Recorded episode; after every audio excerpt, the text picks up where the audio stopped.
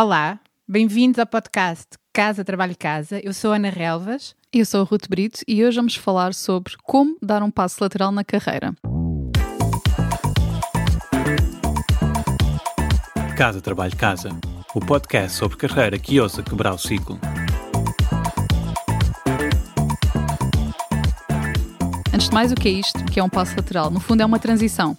E existem vários tipos de transições. Pode ser geográfica, como alguém que trabalha em Portugal e vai trabalhar no estrangeiro, uh, pode ser uma mudança de indústria, ou mesmo, aquela que é mais complicada, uma mudança para uma função completamente diferente. Nós vamos partilhar aqui um bocadinho da nossa experiência pessoal, porque ambas fizemos já passos laterais. Mas antes disso, se calhar dizer, especialmente para os nossos ouvintes um pouco mais novos, que isto é uma ideia que se tem um bocadinho em início de carreira, que quando se escolhe uma licenciatura e um curso, a licenciatura não é nem tem de ser uma sentença para a vida. As carreiras não são estanques, são mais maleáveis e nós acabamos por fazer coisas completamente diferentes. Portanto, a licenciatura é apenas um ponto de partida. Estamos aqui a falar um passo lateral, eu estou a imaginar uma autoestrada com várias faixas e a pensar que eu fiz aqui uma ultrapassagem daquela esquisita, não é? Com várias, com várias faixas, porque dei um passo super lateral na minha carreira. A minha licenciatura foi em Engenharia Aeroespacial, depois fiz um doutoramento, depois trabalhei na área de software em Engenharia Aeroespacial e hoje em dia eu faço uma coisa que não tem nada a ver com isto. Eu trabalho com pessoas e ajudo-as a desenvolver soft skills. Por isso foi, foi mesmo uma, uma mudança muito, muito radical. E como é que conseguiste lidar com essa mudança? Como é que eu consegui lidar com essa mudança? Não sentiste nenhuma insegurança, nenhum receio antes de dar esse passo? É muito comum haver dois, duas inseguranças e dois medos, uh, nossos e das pessoas à nossa volta. Uh, e um deles é o desperdício.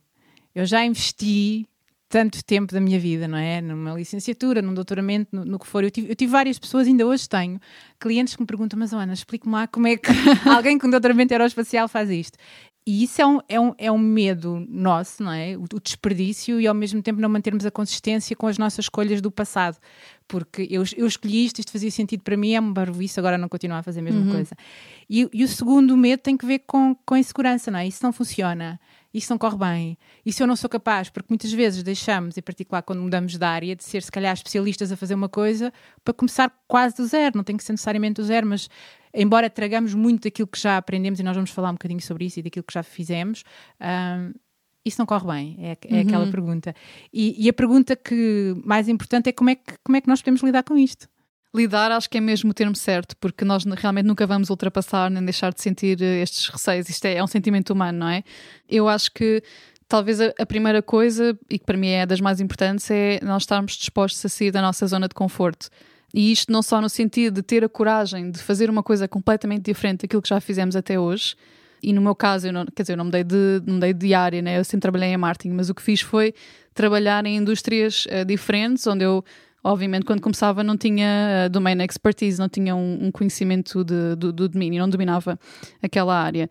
Mas, ao mesmo tempo, também, quando nós queremos fazer esta transição, estar dispostos a sair da nossa zona de conforto também pode implicar ter uma certa, um certo tipo de humildade para recomeçar, para começar por baixo.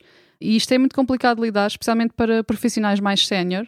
Foi o meu caso, eu já, já fui diretora de marketing e agora a minha posição mais recente foi coordenadora, que é talvez quatro ou cinco passos abaixo, mas eu queria realmente mudar para uh, Enterprise Software, onde eu não tinha experiência nenhuma e, portanto, estive completamente disposta a começar por baixo e até agora acho que correu bem, porque passado cinco semanas depois acabaram por não oferecer uma posição de manager.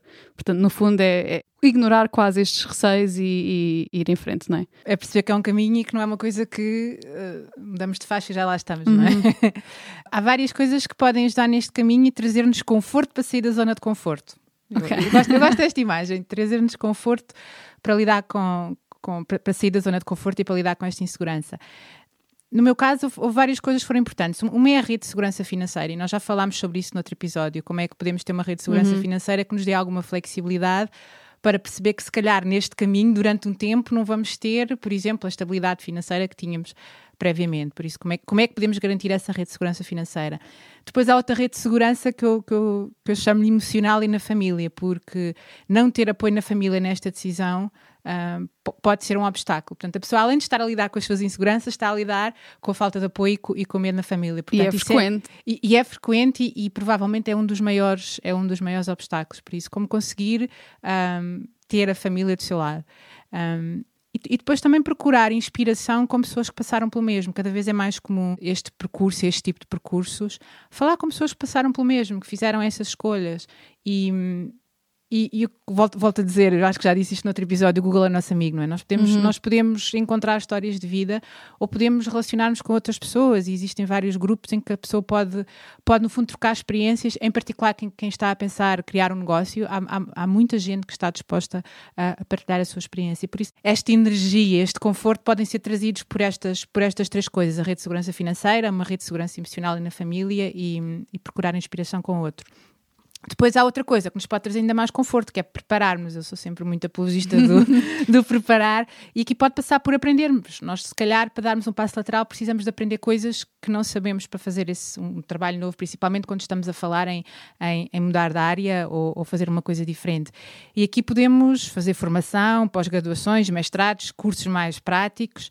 Um, e para mim foi muito importante ganhar experiência, por exemplo, em ações de voluntariado. Em, já partilhei isso. Eu, no início, quando comecei a, a, trabalhar nesta área, fazia muitas coisas para o bono ou voluntariado para ganhar experiência, uhum. para ter a oportunidade de pôr em prática e aprender com os meus erros. E aqui pode ser. Um, voluntariado, não é? A pessoa pode se oferecer uma associação para fazer alguma coisa, mas também pode ser aproveitar oportunidades a outros projetos no sítio onde já está ou com outras empresas, mas ganhar experiência para diminuir um bocadinho um, a insegurança. Para lidar com o desperdício do já investi tanto a minha vida neste curso, nesta área, como é, que, como, é, como é que eu lido com o desperdício com o facto de isto não ser útil? Para mim foi muito importante perceber que a minha experiência anterior não foi um desperdício. Eu, eu não trabalho como engenheiro hoje em dia, mas muito aquilo que aprendi uh, não só na área de engenharia como na área da gestão, é, é, essencial para o trabalho que eu faço. Eu cá, por exemplo, por trabalhar muito com engenheiros, isto, este background traz-me muita ferra muitas ferramentas que me ajudam depois a fazer o meu trabalho. Portanto, nunca será, nunca será um desperdício. E, hum, e eu sei que tu tens algumas sugestões sobre como lidar com, este, com esta transformação. Sim, e vai exatamente nesse, nesse sentido de olhar para a nossa experiência passada, a nossa experiência prévia e procurar transferable skills. Ajuda-me aqui a traduzir este termo. Uh, competências... competências... transferíveis. Ok, é literal. Tradução literal. Sim, procurar as, quais são as competências que nós já adquirimos que depois podemos utilizar para nos facilitar esse percurso desejado. Portanto, e é fazer mesmo uma análise estratégica. Isto é quase um, um rebranding para nos reposicionarmos como um, a pessoa certa para um novo cargo. Eu posso dar aqui um exemplo muito, muito concreto. Na empresa onde eu estou agora, partilhei há pouco que ao fim de cinco semanas uh, fizeram uma oferta para assumir outra função mas eu, eles realmente mandaram uma descrição da função e pediam sete anos de experiência naquela função mesmo, em field marketing.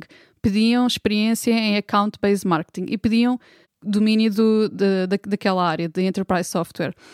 Coisa que eu não tinha, nada, nada de todo.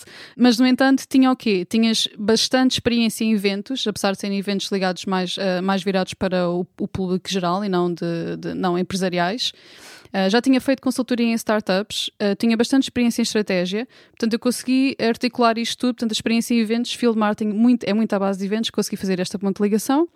Consultoria em startups quer dizer que também já tinha trabalhado com startups de tecnologia, apesar de não ser, mais uma vez, não ser enterprise. Estratégia é uma coisa que eu posso uh, aproveitar e, ao mesmo tempo, o facto de eu não ter conhecimento daquela área específica, consegui contornar com o meu próprio percurso, com o ter feito coisas muito diferentes, o que, o que indica que eu sou uma pessoa que aprende realmente muito rápido. E por outro lado, também já tinha ligado, lidado com toda uma série de stakeholders, reportado a CEOs, que era uma coisa importante nesta posição, e também já tinha sido account manager, portanto eu não tinha feito account-based marketing, mas já tinha estado do outro lado, portanto eu sabia como é que um account manager pensa. E tudo isto consegui fazer ao ponto para aquilo que eu, à partida, no papel não tinha, mas afinal tinha todos os skills que eram necessários para conseguir dominar e ser bem sucedida naquela posição.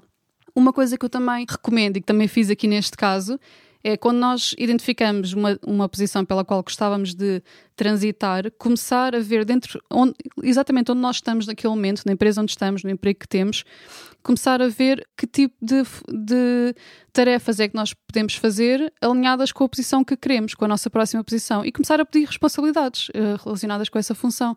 Por exemplo, na empresa onde estou, voluntariei-me. Houve uma situação em que as pessoas estavam completamente sobrecarregadas de trabalho, uma pessoa saiu e estavam todos a tentar uh, compensar essa saída. E toda a gente se queria despachar daquilo, ninguém queria pegar nessas tarefas. Eu vi, inclusive, uma discussão acesa no, no chat da empresa, ninguém, ninguém queria mesmo fazer. E eu, apesar de não ter experiência, voluntariei-me. E, entretanto, fui aprendendo a fazer aquilo que vou ter que fazer na minha própria na minha próxima função. Pronto, é, acaba por ser trabalho voluntário, como estavas a dizer há pouco, mas onde já estamos, sem procurar fontes externas. Voltando à questão anterior que estavas a dizer, o, as competências transferíveis, eu acho que este exercício da pessoa perceber, eu sei fazer isto e isto é útil noutros contextos, é um exercício difícil para a maior parte das pessoas, porque isto é útil uh, aqui ou mesmo para procurar emprego até na mesma área, mas às vezes a pessoa uhum. ser capaz de se posicionar de maneira a a estar preparada para uma coisa que nunca fez, porque uh, é capaz de perceber que aquilo que fez vai ser útil no futuro, mesmo que não seja exatamente a mesma coisa. E neste, e neste percurso do, deste plano lateral há aqui, um, há aqui um, um, desafio que é continuarmos a adiar isto. E eu deixo, eu deixo o convite, a sugestão para quem, quem, quem anda a pensar nesta, neste, neste passo, não é? nesta, nesta viagem paralela, de fazer um plano consigo mesmo, porque senão corremos mesmo o risco de adiar durante a vida inteira, até as condições serem perfeitas. As condições nunca vão ser perfeitas, vamos, vamos esquecer isso das condições perfeitas, porque nunca vão ser perfeitas. E eu olho para trás e vejo que toda a minha carreira foi feita de passos laterais, mesmo dentro da área da engenharia, e, e é engraçado que eu reconheço que o meu lema foi sempre ou faço agora ou já não faço. E, e foi sempre isso o empurrão que eu, que eu precisei, porque eu não tinha a perspectiva do longo prazo, mas pensava assim: ou faço agora ou já não faço, ou faço agora um doutoramento ou já não faço, ou vou trabalhar para uma empresa ou já uhum. não faço, ou mudo de carreira agora ou já não, ou já não mudo. E isso para mim inspirou-me, portanto, cada um procurar aquilo que precisa para, para deixar de esperar pelo momento perfeito e, e começar a dar alguns passos. Boa, e olhando agora para trás, arrependimento zero? Arrependimento zero, arrependimento zero. Pô, é isso que se quer. Obrigada por ouvirem, fiquem atentos ao próximo episódio. Este foi o podcast Casa, Trabalho, Casa.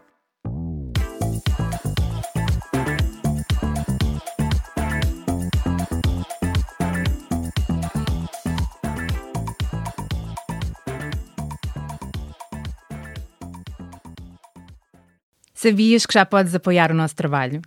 Se és um ouvinte fiel do nosso podcast, convidamos-te a subscrever o Casa Trabalho Casa Premium.